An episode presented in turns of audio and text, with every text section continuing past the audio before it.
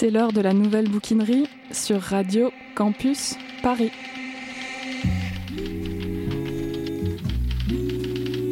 J'aurais pu être.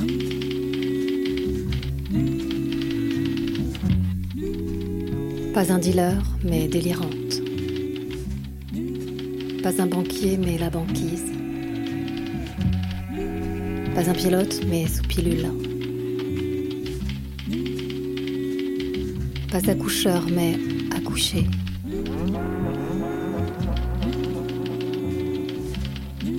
Pas un putain, mais une putaine. Pas avocat, mais une tomate. Pas avorteur, mais averti.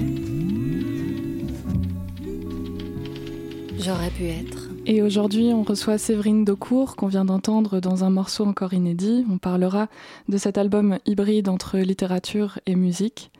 Séverine Daucourt est poète, autrice, chanteuse, compositrice également. Elle traduit aussi des poèmes de l'islandais et elle mène, on en parlera peut-être, euh, des ateliers d'écriture dans des institutions telles que des hôpitaux, des écoles et des prisons. Elle a publié plusieurs recueils de poèmes chez La Lettre Volée à Bruxelles et plus récemment aux éditions Lanskin Transparaître et Noire Substance, respectivement en 2019 et 2020. Ces livres font entendre une langue poétique ancrée dans l'expérience concrète et intime, ancrée dans le réel et qui part de son vécu. Elle aborde ainsi des thèmes tels que le corps, la féminité, la sexualité, la maternité, la rencontre avec l'autre, mais aussi la violence. Et c'est toujours bien sûr dans la langue et à travers la langue qui est singulière, qui est souvent surprenante que ça se passe, que le propos se déplace, que quelque chose se met à bouger dans les textes de Séverine que je suis très contente d'accueillir. La nouvelle bouquinerie. C'est ça. C'est ça, c'est ça. Il bouquine, elle bouquinote. Littérature et création il parle, elle parlote. Sur Radio Campus Paris. Et on va se concentrer aujourd'hui sur Transparaître, euh, qui est un recueil de poèmes, euh, eux-mêmes des sortes de, micro-récits qui composent un grand récit, le, dire d'une femme qui convoque des souvenirs, euh, qui convoque ce qui lui est arrivé au corps, notamment à l'adolescence, mais pas que. Hein. Le, récit couvre différents moments et événements de la vie de cette femme qui se saisit de la langue justement pour, euh, pour se saisir elle-même et essayer euh, de cerner quelque chose de ce que tu appelles, euh, Séverine, le drame féminin. Alors on pourrait dire que c'est un, cheminement justement, les, efforts de cette femme pour s'appartenir et, et s'affranchir des regards masculins, en l'occurrence surtout, ne pas être juste une image, juste une surface de projection, et pour, je te cite, se correspondre. Alors on va ouvrir justement euh, sur, une, première série de lectures pour entendre tout de suite le texte, euh, des lectures que j'ai choisi euh, d'axer sur la question du regard justement que j'évoquais, qui est très présente dans ce livre. On t'écoute.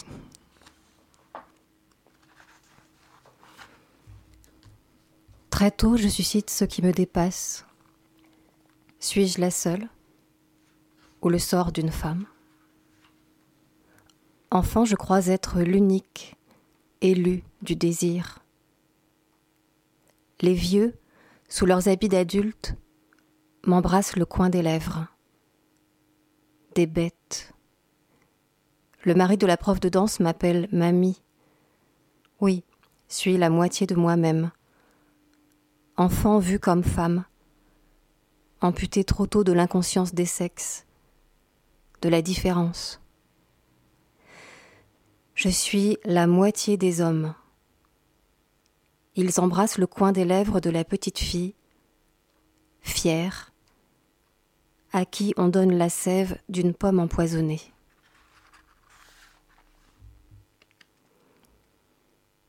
Pas ma faute, je corresponds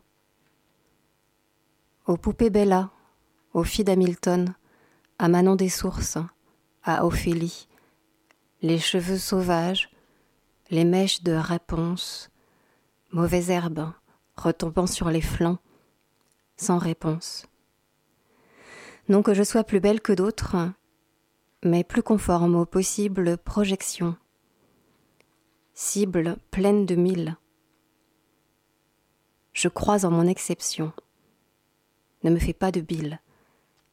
Suis la plus belle du royaume. Personne ne me recadre. Je m'enferme. Me prends pour la seule ou pour toutes. Attends sans fin d'atteindre les sommets, cherchant les yeux du monde.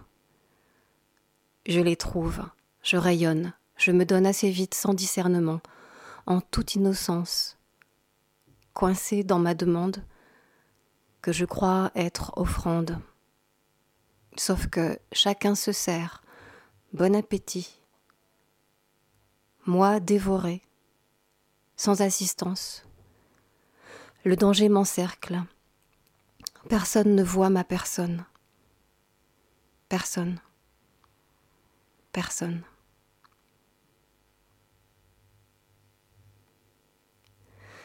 Parfois, je retournais la situation, c'était plus jubilatoire, me frappait la tête contre les murs. On ne sent pas la douleur dans ces états d'or soi. Si. Mais elle soulage la tension, due au continuel besoin d'attention.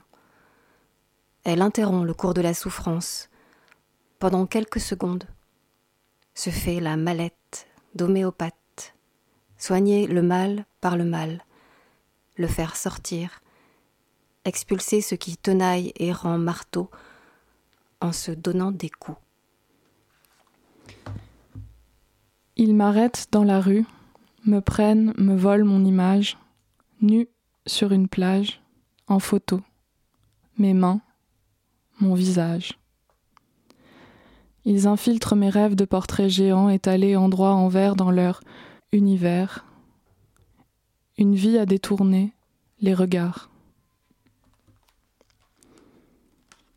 Et puis j'ai choisi aussi, euh, pour, euh, pour faire écho justement à ta lecture, un passage que j'ai beaucoup aimé, euh, qui est comme une sorte, enfin que j'ai lu comme une sorte de solution pragmatique face à ces, face à ces regards qui, qui entourent et qui, qui blessent tu te demandes comment me protéger de leurs armes, on pourrait se plier en deux, marcher la tête entre les cuisses.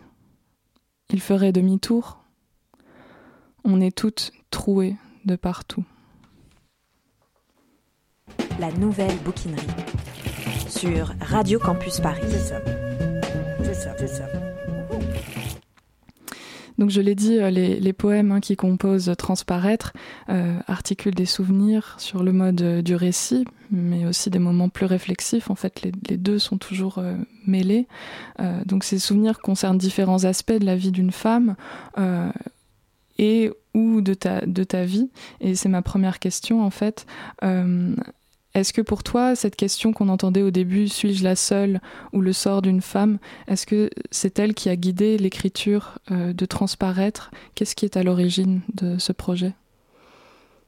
Euh, À l'origine, il y avait euh, probablement la place du corps féminin dans ma famille et les questions que ça a soulevées dès l'origine et la nécessité à un moment de ma vie de d'y répondre ou en tout cas de formuler clairement quelles étaient mes questions. Euh, je le dis dans le livre, j'ai grandi dans une famille euh, avec un père euh, gynécologue et une mère sage-femme, et un discours quotidien qui tournait autour du corps des femmes. C'est-à-dire qu'à table, on parlait de règles d'hémorragie, d'hystérectomie, de, de multipare, de nullipare. Il y avait ces espèces de mots comme ça, nullipare, euh, euh, multigeste, qui étaient totalement polysémiques, qui étaient un espace, euh, pour le coup, de, de fantasme pour moi. Des choses qui à la fois me parlaient et à la fois recelaient une énigme qui me fascinait.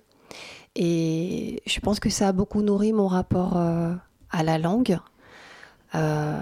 puis ensuite, mon rapport à mon corps, Ensuite, euh, mon non-rapport à mon corps. Euh, et puis, puis bien plus tard dans, ma vie, au moment où j'ai écrit ce livre, euh, vraiment la question de, de savoir si, à, qui appartenait le corps des femmes. Est-ce qu'ils appartenaient est-ce que le corps des femmes appartient aux enfants qui les têtent, aux, gynécologues qui les manipulent, aux hommes qui les regardent. J'entendais de plus en plus aux quatre coins du monde, enfin voilà,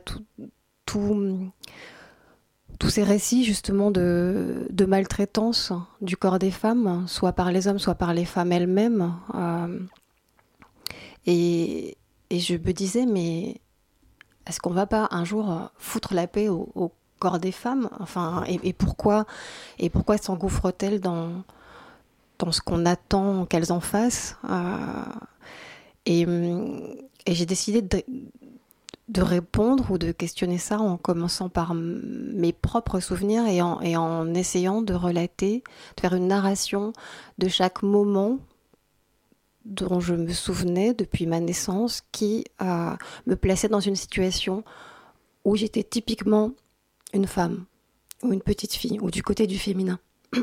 Donc en fait, je ne savais pas quelles étaient les thématiques qui allaient ressortir si ça allait être justement des histoires de corps ou des histoires de regard ou de ça, je ne l'ai pas su d'avance. C'est que en listant les, les souvenirs, je me suis dit, bah, ça c'est un souvenir, pour moi c'est un souvenir de femme. Un, homme n'aurait pas pu avoir ce souvenir ou un souvenir de petite fille. Et, euh, j'ai fait un peu le tour euh, euh, des faits autour de cette féminité et je me suis rendu compte que c'était finalement effectivement un vécu assez dramatique, qu'il y avait assez peu de souvenirs intrinsèquement féminins, comme ça, qui étaient des souvenirs euh, heureux, que c'était très souvent des souvenirs liés à une forme de, de dépendance, euh, ouais, d'aliénation. Euh, mm. Et, j'ai construit ce, texte d'abord sous forme de récit, c'est-à-dire c'était un texte en prose hein, qui était très chargé en, en émotions, je pense essentiellement en révolte, en colère au, fil de l'écriture et qui n'était pas très intéressant parce que, parce que livrant quelque chose du côté ouais, du, témoignage. Et, et, en même temps, je n'arrivais pas à le, à le laisser tomber je l'ai totalement désécrit, euh, euh, basculé, versifié, en fait, euh, euh énormément élagué pour n'en garder ce, enfin, que ce que la langue venait dire de, mes expériences et pas moi en fait. Mais voilà, les mots, je suis revenue à cette question des mots et, euh, et de leur polysémie et de ce qui se jouait dans la langue du rapport des hommes et des femmes, euh, complètement dépassant complètement euh, la réalité de ce qu'on pouvait en, observer. Hmm. Et, donc concrètement, comment on fait pour, euh, pour désécrire un texte, vraiment dans le geste d'écriture, comment, comment tu t'y es pris? Bah, c'était vraiment un texte de prose. C'était un, c'était un, un, récit. Euh, j'ai un peu du mal à m'en souvenir parce que c'est plutôt loin, mais je crois que c'est simplement euh, j'ai j'ai des mots ont émergé, des mots dans cette dans cette nappe un peu phréatique en fait du texte ont ont émergé, sont venus à la surface, je les ai repérés dans la page. C'est cela qui m'intéressait, c'est cela qui me parlait, c'est-à-dire le texte s'est mis à me parler, à me renvoyer euh, euh, bah, mes questions justement. Et ces mots qui venaient en exergue, je les ai écrits sur une autre page du coup et, et réarticulés tout en essayant de garder euh, la narration, de garder ce dont je parlais, de garder les faits, mais euh, avec beaucoup plus d'ellipses en fait, avec beaucoup plus de place laissée euh, à l'imaginaire et, euh, et, surtout en surtout en, en, retirant tout ce qui était du côté de l'affect. Je voulais vraiment une sorte de description nue euh, des événements. Oui, on, on en parlera euh, du ton très particulier euh, de, ton, de ton texte, qui est effectivement euh, qui est nu, qui a quelque chose de, oui, de neutre aussi. Euh, mais juste pour revenir sur ce rapport à la prose, parce que c'est quand même, je, je, trouve ça assez euh, assez intéressant parce que d'habitude on a, on a plutôt l'idée que, que, que, la prose justement serait quelque chose de plus naturel ou de, de naturellement plus accessible et les, les thématiques que là tu, tu convoques à travers ce travail sur la langue euh, aujourd'hui on, on, les, on les entend beaucoup justement dans des formes de témoignages, dans des, mmh. dans des romans donc euh, je trouve ça vraiment très, très particulier justement que la, ce soit la poésie finalement qui, qui rende ça euh, accessible et, et, et, vraiment euh, aussi partageable, euh, puisque tu me disais hein, tout à l'heure avant l'émission que, que ce texte a vraiment eu aussi un, un, une, portée et un, un, destin en dehors de la poésie, d'une façon assez surprenante. Oui, oui, oui.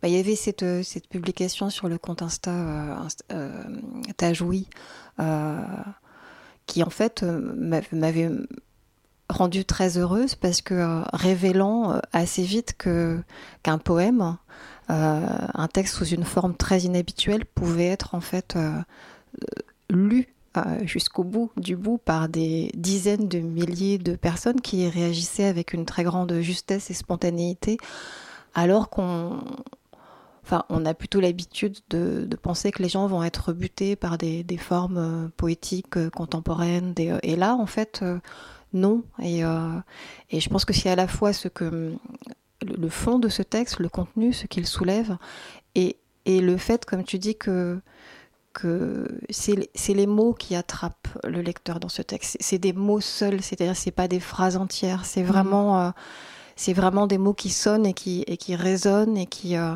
et qui saisissent un peu tous les harmoniques de, du sens qu'on qu'on veut bien partager, mais, euh, mais ça, c'est la poésie, et je suis assez heureuse que ce texte puisse toucher, en fait, sous sa forme poétique, euh, un public qui est bien plus large que celui auquel pouvaient s'adresser les textes que j'ai écrits avant. Mm. Parce qu'il est assez frontal aussi, ce texte. Il dit les choses. Enfin, je me contredis, mais c'est-à-dire qu'il dit les choses clairement, tout en les éludant. Mais c'est les deux. Mais oui, oui, c'est les deux.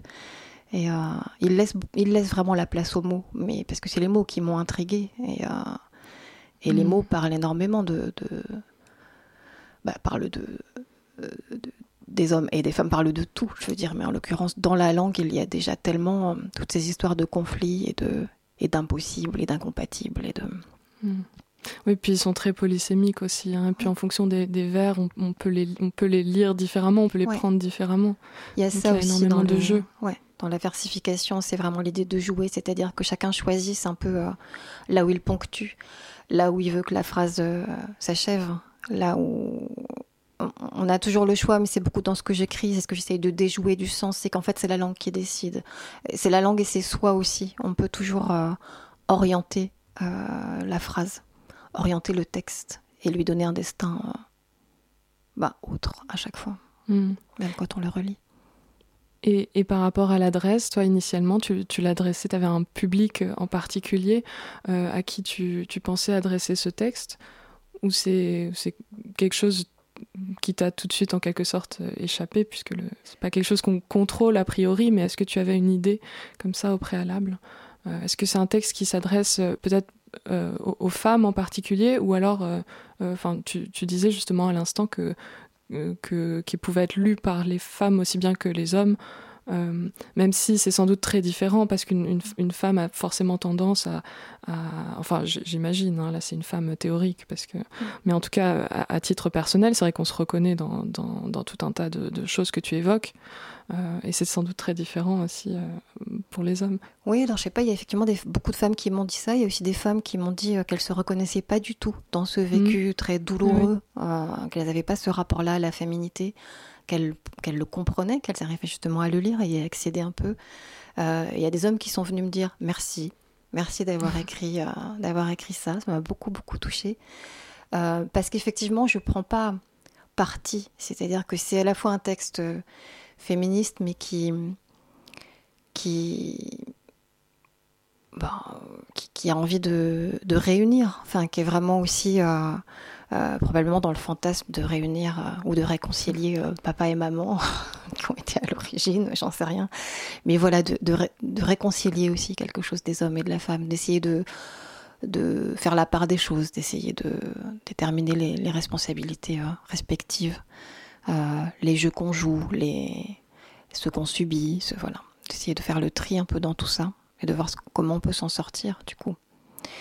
Mais pour la question de l'adresse, euh, je pense qu'au début je l'ai adressé à personne. C'était vraiment le souci de formuler quelque chose, de retrouver quelque chose, de résoudre une question. Euh, c'est au fil du texte que je me suis rendu compte qu'il y avait une portée finalement euh, politique dans ce que j'étais en train d'écrire, qui me Mm. surprenait moi-même parce que, parce que je me suis découverte. euh, j'ai eu comme une révélation avec ce texte sur à quel point j'avais été aveuglée euh, en tant que femme par, euh, par ce que j'avais pu subir, en fait, en pensant que c'était quelque chose qui est un cadeau qu'on m'avait fait. Et en fait, j'ai vraiment vu le, le poison. Je crois que ce texte, c'est, pour moi, été une bascule dans, dans le féminisme et euh, un changement total pour le coup de discours après l'avoir écrit. Mais du coup, il a été adressé, finalement, il s'adresse évidemment à, tout le monde. hein. Enfin, euh, mais c'est, aussi une forme de manifeste, une forme de témoignage et de, et de manifeste. Mais j'ai pas du tout décidé à l'avance à qui ça allait s'adresser. Mais je propose que pour euh, ponctuer cette émission, on écoute un extrait euh, d'un album à paraître. On l'entendait déjà un petit peu au début, puisque je rappelle que tu es chanteuse aussi. Donc on va écouter la chanson Mature.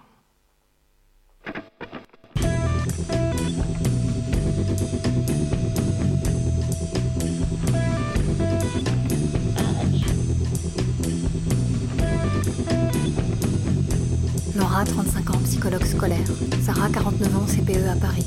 Chana, 45 ans, coiffeuse à Reims. Isabelle, 43 ans, institutrice à Orléans. Béatrice, 40 ans, prof d'art plastique à Toulouse. Déby, 40 ans, opticienne.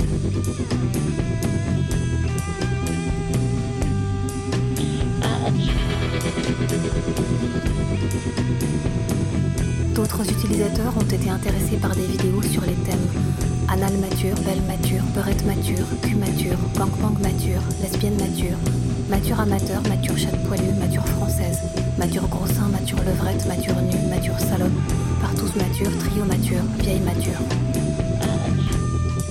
Jusqu'à 35 ans, on est une rousse, une asiatique, une BBW, Big Beautiful Woman, une beurette, une black, une blonde, un gros cul, des gros seins, une japonaise, une jeune de 18 ans, une latina, une lesbienne, une maman ou MILF, Mother I'd Like to Fuck, une belle-mère, des petits seins, des pieds, une russe, une soumise.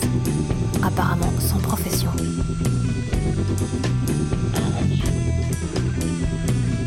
Après 35 ans, on devient sorcière ou femme active. Il faut donc être adulte au plus tôt, travailler illico, sinon risquer d'être condamné à rester au objet de jeunesse éternelle.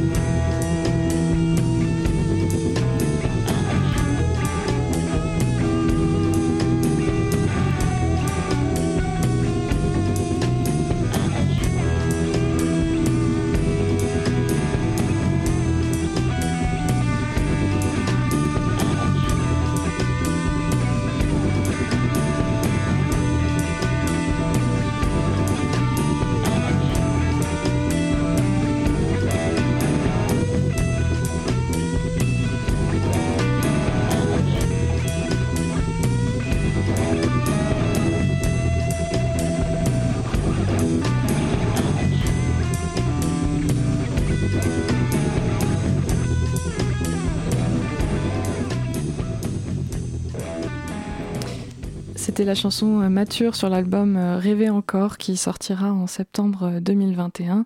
On en parlera euh, à la fin de l'émission. Pour l'heure, on continue notre traversée de Transparaître de Séverine Daucourt. Euh, et dans cette partie, on va parler un petit peu plus euh, du ton et de l'esthétique de tes textes. Non pas qu'on puisse séparer tout ça, mais c'est vrai que j'ai- voilà, fait des, des, grands thèmes. Euh, et donc euh, de, tes textes qui abordent, on l'a dit, des thèmes euh, très crus, euh, qui sont liés, très liés au corps, à la sexualité, à la violence sexuelle aussi, mais aussi des choses très crues du réel, le plus le plus banal, comme par exemple les règles. Et tout ça évoqué de façon frontale, comme tu le disais.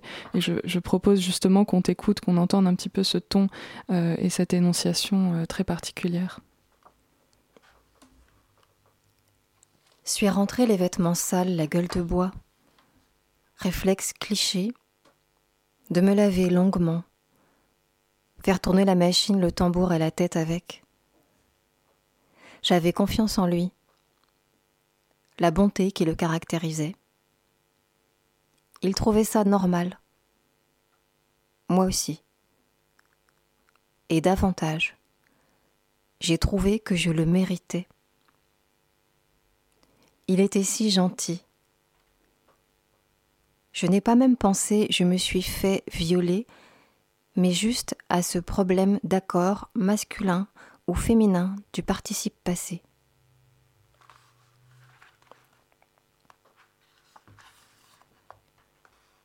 Prépubère, j'en rêvais.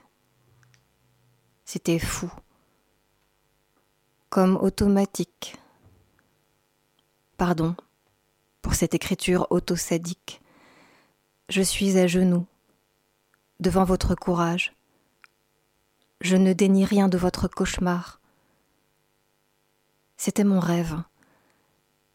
Être consacré, rendre fou un homme qui, à ma simple vue, n'aurait pu se contrôler, m'aurait sacrifié sur l'autel de l'hyperféminité, d'où l'espèce de fierté d'avoir le pouvoir de débrider, désendiguer les pulsions les plus reculées.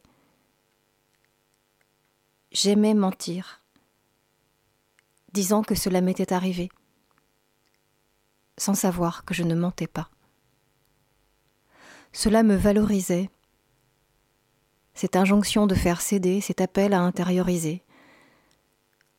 Mon chemin d'écolière, barré de fantasmes terrifiés, terrassant d'excitation et attisant ma jouissance, de me rêver proie, d'être à tous les marins égarés, pauvres pêcheurs, jamais assez consommés, étendus, nus et offerte à la proue du navire ému et tendue comme une barre trop haute.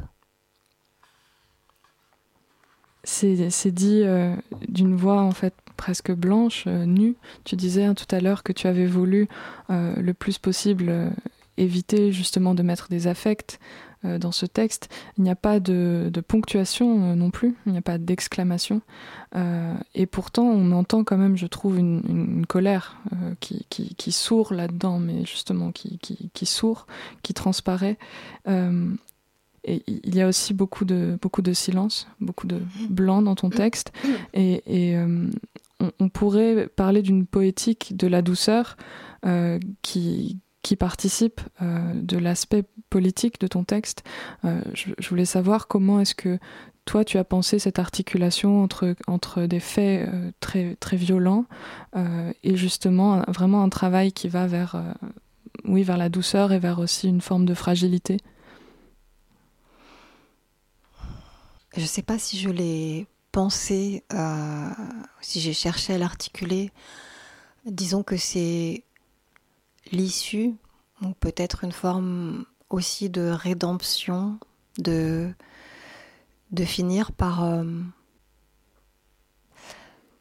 par régler ça, par la douceur en fait, de, d'en finir avec la violence aussi. C'est-à-dire que c'est vraiment l'histoire de, de violence subie, de violence euh, surjouée, de violence euh, euh, recherchée au bout d'un moment. Enfin, c'est l'histoire d'un piège en fait. C'est l'histoire, quand je dis l'histoire du drame féminin, c'est pour moi c'est l'histoire du piège féminin dans lequel mhm. euh, je suis tombée comme beaucoup de, femmes. Hein, et dans lequel j'espère que que ma fille, par exemple, ne tombera pas. Quand je dis ma fille, mes filles, mhm. voilà, les, les, jeunes femmes qui ont peut-être plus de recul maintenant sur à la fois leur pouvoir et à la fois euh, ce que ça engage, oui, comme, euh, comme perte de soi aussi.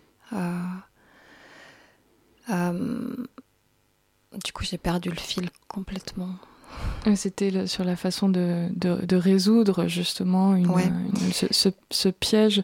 ce, piège justement que enfin si, si je comprends bien qui est de se de se croire justement face à des, des en fait qui est des, une menace, une sorte d'attaque, de se sentir au contraire euh, valorisé par le désir des hommes mm. et de prendre ça justement comme un, tu disais, un, cadeau des hommes. Ouais, ouais.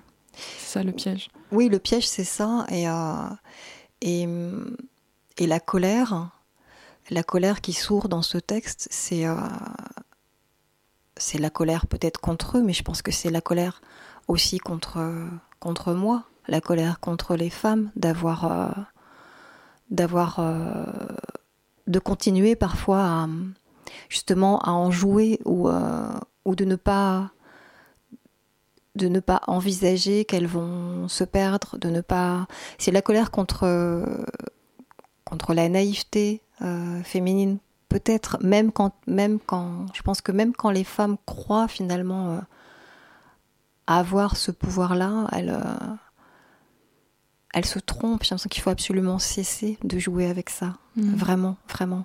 Et euh, moi, j'ai eu une colère euh, tardive, euh, qui du coup n'est plus de la colère, c'est une forme de. Comment on appelle ça quand, quand on.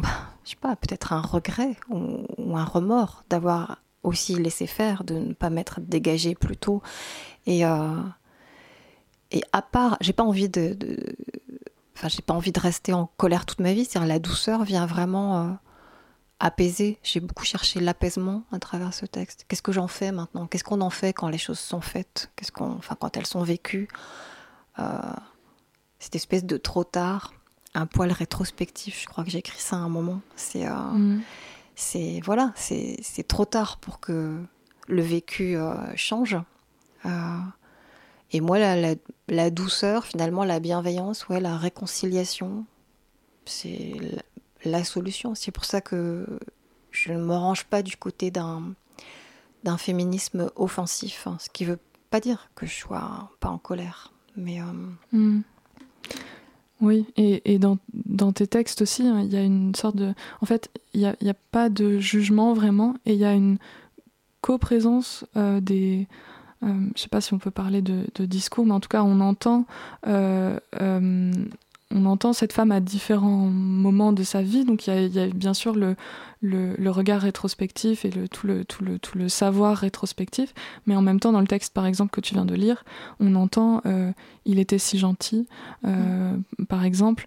Et, et, et par rapport à ça, il n'y a pas de commentaires qui disent mais qu'est-ce que j'ai été bête, par exemple. Il n'y a pas de, non plus d'auto, euh, d'auto-accusation. Au contraire, c'est- plus une sorte d'écoute, comme si tu te plaçais rétrospectivement à côté.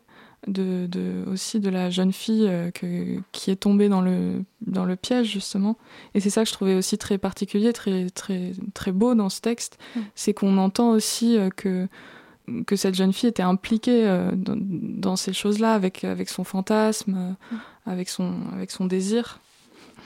Euh, donc voilà, c'est ça que je trouvais joli aussi, c'est ces différentes strates de discours et le fait qu'on n'ait pas non plus un parcours chronologique, mais qu'en en permanence, en fait, il y a des choses qui, qui reviennent, qui sont reprises et, et hum, j'ai pas l'impression non plus que- que- qu'elles soient résolues de façon très simple. Non, bah non, en fait, c'est toute la complexité et tout le paradoxe de la situation aussi que, qui s'écrit dans ce livre. Euh, euh, Il n'y a pas de dichotomie, il n'y a pas de. Voilà, c'est pas manichéen, c'est pas.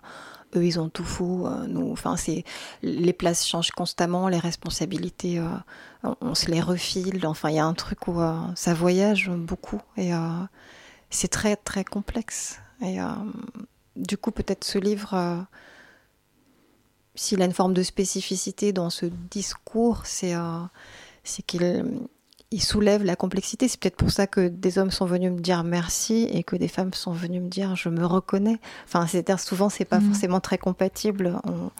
On, choisit un peu un camp où euh, là il n'y avait pas de camp à déterminer. Euh, je sais toujours pas s'il y en a vraiment.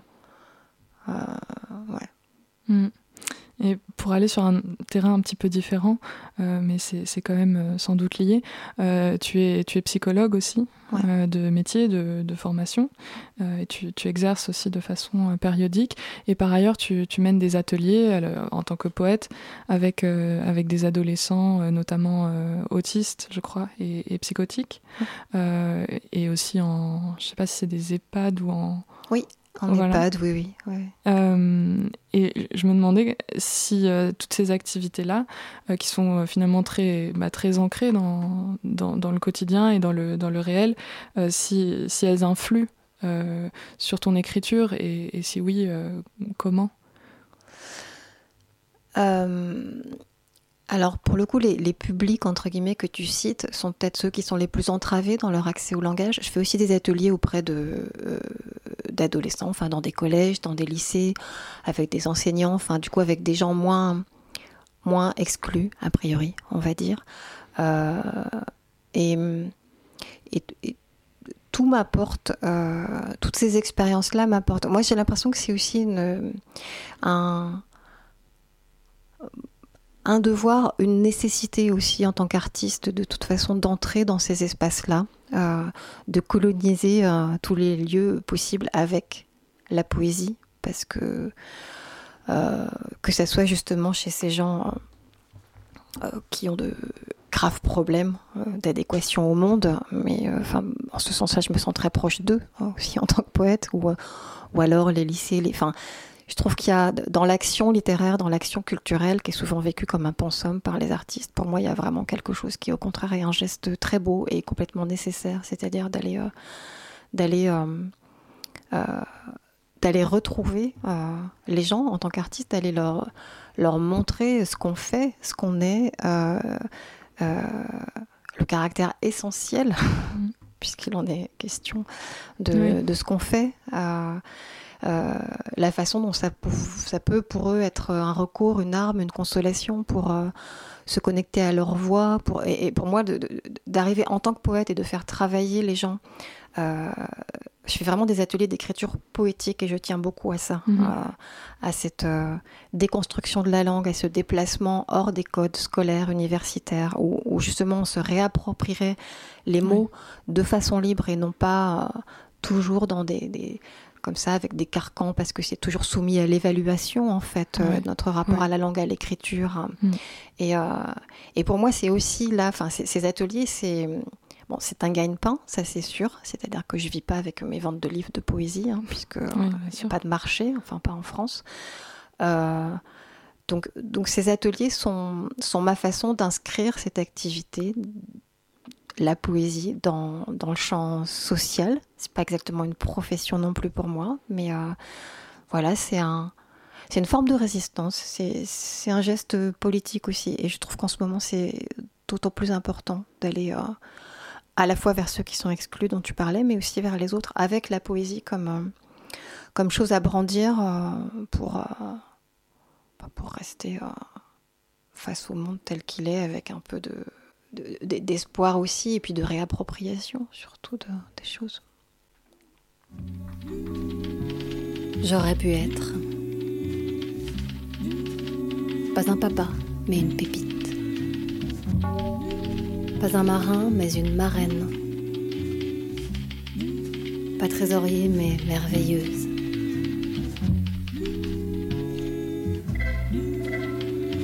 Pas un chauffeur, une chaleureuse. Pas un dictateur, une dictée. Pas un flic, non, mais une flaque. Pas le pape, non, mais une pipe. Pas homme grenouille, mais femme crapaud. Pas menuisier, amenuisé. Pas ingénieur, mais ingénieuse. Pas un pompier, une allumeuse.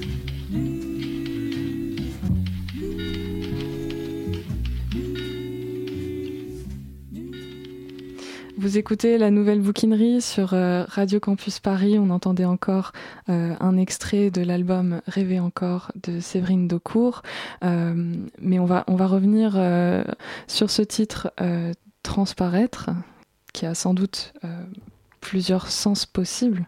Je voulais te demander, Séverine, quel, quel, quel sens tu donnes à ce titre de Transparaître? Bah, Il y, a plusieurs plusieurs euh, axes qui vont être euh, couverts en fait par ce mot. Euh, il y a peut-être celui de la, de la transparence, de, la, de la disparition. La disparition justement d'une image hein, qui a été un support d'existence. Hmm. et c'est au moment où c'est image-là a disparu que j'ai écrit ce texte. cest au moment où quelque chose de moi, quelque chose de ce qui faisait mon identité, qui était mon image de femme euh, convoitée, on va dire, euh, même si c'est un peu terrible à dire. Euh, enfin, oui, cette image de, proie, probablement, a cessé d'exister simplement à cause de, de la date de péremption aussi qui est un peu imposée aux femmes. Oui, euh, bah oui. euh, non, mais c'est parce que c'est c'est une réalité. euh, Non, non, mais en fait, parce que c'est terrible à entendre, mais c'est Ouais, une ouais. réalité. Mais il y a un moment où ça Mhm. s'arrête, il y a un moment où euh, on n'est plus l'objet des regards. Et une fois de plus, j'ai été très complice hein, de, de, de ça. J'ai aussi fait en sorte d'être l'objet des regards pendant très longtemps. Donc j'ai été doublement piégée et dépendante de ça. Et on m'avait pas prévenu qu'un jour ça s'arrêterait. Et euh, c'est super difficile en tant que femme, euh, quand arrive le moment où ça s'arrête, de continuer à, exister et à se positionner par rapport à soi et autrui. Euh, et pour moi, le mot transparaître, nommer ça, nommer ce moment ouais, où on devenait transparente, en fait. Il y a ça. Il y a aussi dans transparaître cette idée de ce qui, dans la langue, transparaît de la problématique que j'ai essayé de souvenir. De, de j'ai fait un mélange entre souvenir et soulever. Euh, C'est-à-dire, qu'est-ce que la langue euh, vient dire de tout ça, dans, dans- dans la polysémie, dans, dans les mots qui veulent dire tout et son contraire? Qu'est-ce qui, qui, dans la langue, transparaît Des questions qu'on pense être euh, euh, sociétales, ou, euh, enfin, qui le sont aussi, mais que la langue euh, nomme depuis des lustres, en fait? Mm. Euh, et puis la troisième chose, euh, il me semble que tu en as parlé au début. Tu as parlé d'app- d'apparaître ou de... Oui, parce qu'il y a ça aussi. Il y a, à la fois au moment où on devient transparente, il y a quelque chose d'autre qui, qui ça, c'est transparaît. c'est les- c'est les deux mouvements. Enfin, c'est bon, c'est- c'est c'est des histoires de disparition, révélation en fait. Et dans le mot transparaître, j'avais l'impression qu'il y avait un peu, un peu ça, à la fois un truc évanescent euh, et trouble, et à la fois quelque chose qui qui émerge et qu'on découvre. Mm. Mais du coup, toi, cette, cette invisibilité, c'est, c'est, est-ce que c'est quelque chose pour toi qui, que tu appelles de tes voeux ou c'est un, c'est un, c'est un fait ou c'est un- une posture aussi enfin, En fait, c'est un immense soulagement parce que parce que c'est aussi une sortie de l'aliénation, c'est aussi une mm. c'est une conquête en fait de de- d'un d'un soi autonome pour le coup. Mm. Mais, mais c'est très violent, euh, bah, comme quand on rend une forme de dépendance, c'est-à-dire qu'il y a, il y a du manque, il y a du sevrage, Mm, il, y a, il y a de la souffrance, il y, a, il y a une adaptation en fait qui n'est qui est pas simple à faire. Mm. Euh, et ce livre a sans doute été une, euh, quelque chose qui m'a aidé à m'adapter euh, et à, à passer ce cap. Mais pour le coup, je, alors là, je ne regrette rien. Mm.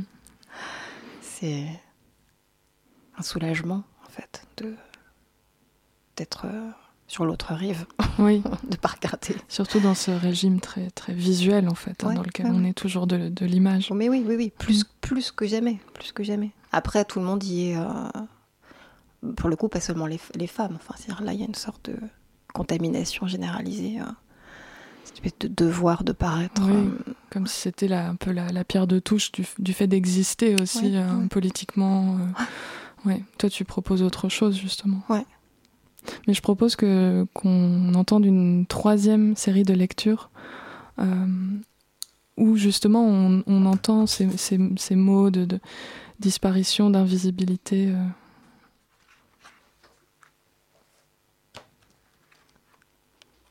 Dans la tranchée numéro 45, en, je suis transparente.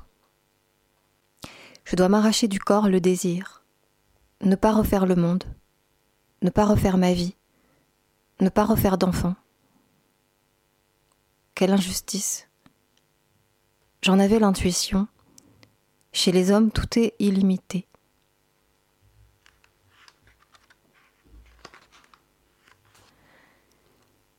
J'étais un fantasme.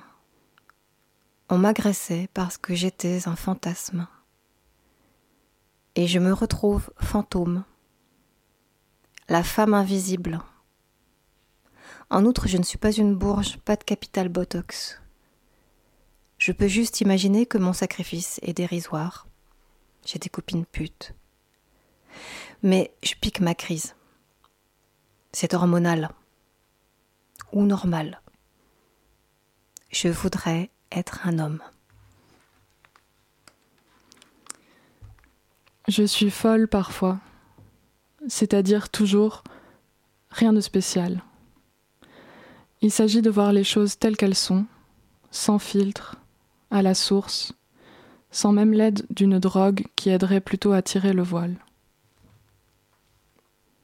Voir l'absence en face, tentatrice. Voir la perte, le perdu comme avec le temps dans son toujours. On ne sait plus quoi finit. Je ne suis plus de ce monde sauf là dans cette tentative de réappropriation. Je ne disparais plus, ce qui ne veut pas dire pourtant que je suis visible. J'aime ces moments sans âge où je surmonte et le temps et le regard. Mon désir, même vieille, doit me rester, blocos, sans quoi je perds le nord. Il y a peut-être pire, la santé, quelqu'un. Le désir est fait pour être perdu, être retrouvé. On ne peut pas le perdre. Il est déjà perdu. Il n'y a toujours rien à perdre.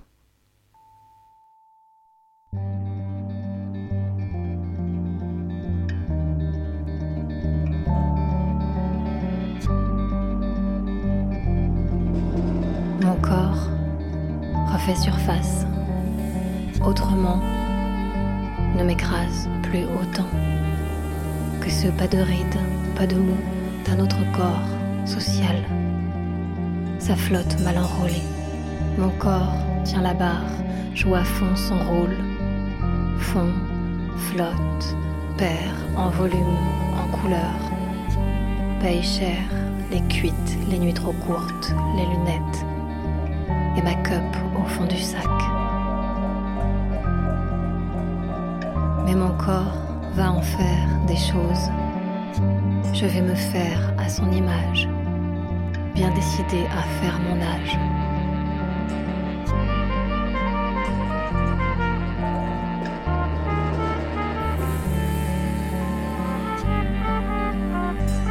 Mon corps et moi, vous allez voir,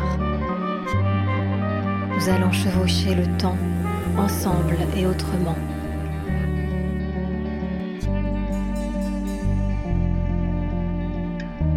Sans compter les cheveux blancs.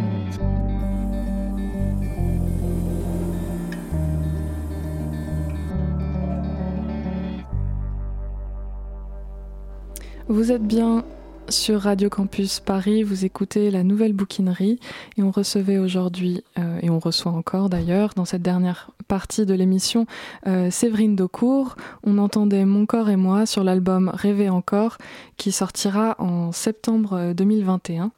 La nouvelle bouquinerie. Vous n'avez rien entendu? Si. Un morceau d'anthologie de la littérature française. Et on va parler justement, euh, Séverine, de cet objet hybride Rêver encore. Est-ce que tu peux nous en dire un mot? Oui, euh, donc c'est un album de 13 titres, qui est un album euh, concept hybride, parce qu'effectivement, entre, entre chansons pop et spoken word, un petit peu, il y a des chansons qui sont vraiment dans un format très chanson. Euh, et puis des tas de petits morceaux où il y a du talk-over, où il y a des, des textes sur des ambiances euh, euh, sonores, minimalistes, ou qui font du côté du jazz, de la musique folk. Enfin voilà, c'est très décomplexé en fait en termes de, de, de, de références.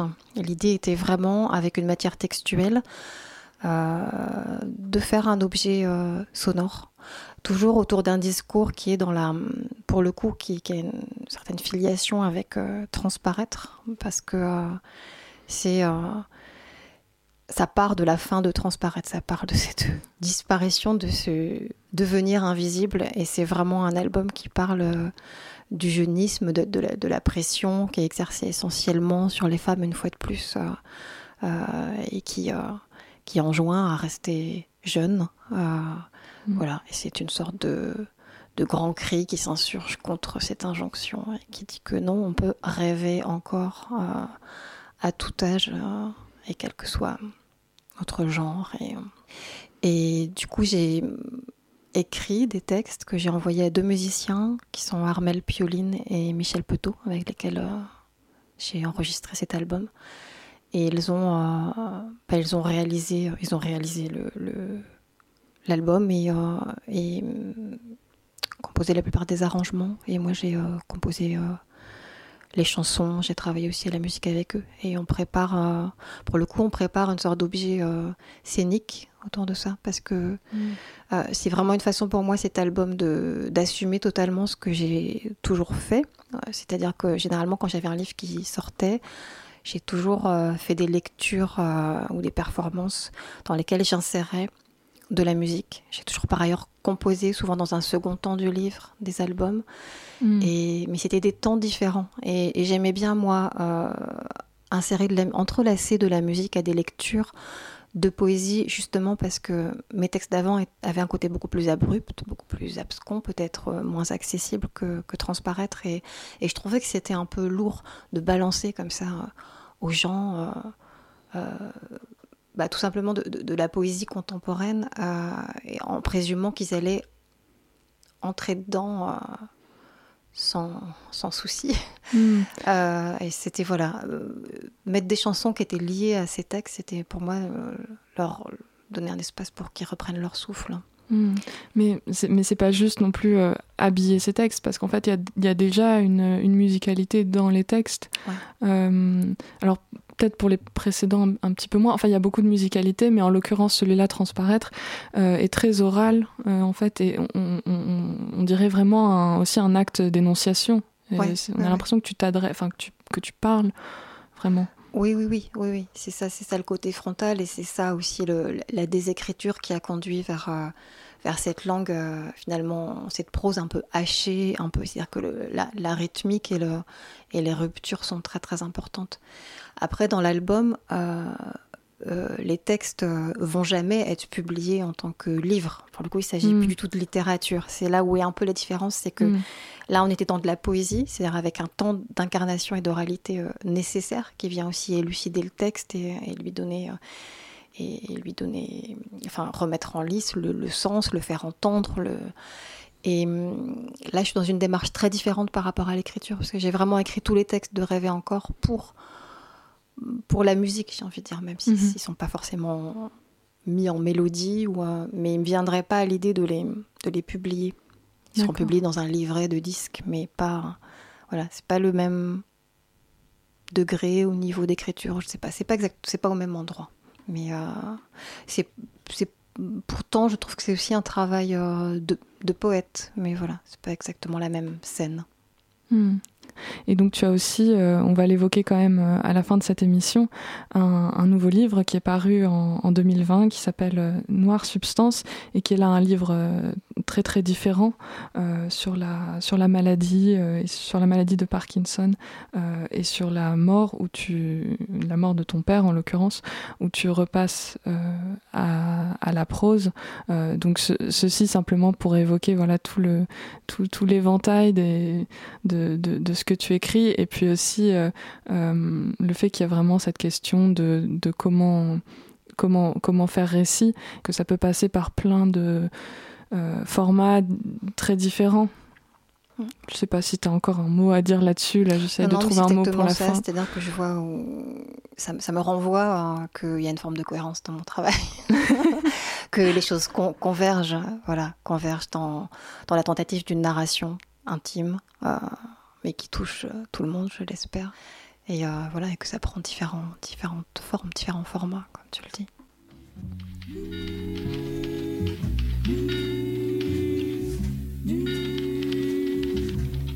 Pas un castrat, mais castratrice. Pas l'estrion, mais l'historienne. Pas un soumo, mais une soumise. Pas un forçat, une efforcée. Pas un éboueur, une bouée.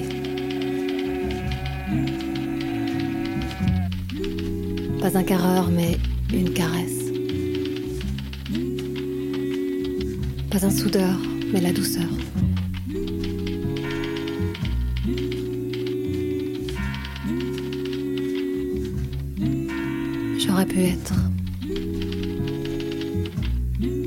Pas un homme, non, mais une personne.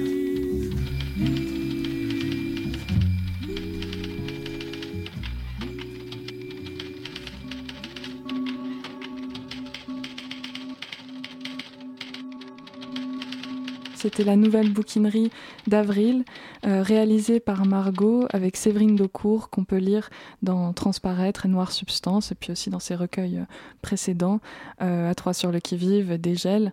donc Transparaître et Noire Substance sont parus aux éditions Lanskin, avec une, un, très beau travail graphique aussi, des très belles, très belles couvertures. et donc en septembre sortira le livre disque Rêver encore. Merci Séverine d'être venue. Et merci Margot. Merci Léa, merci.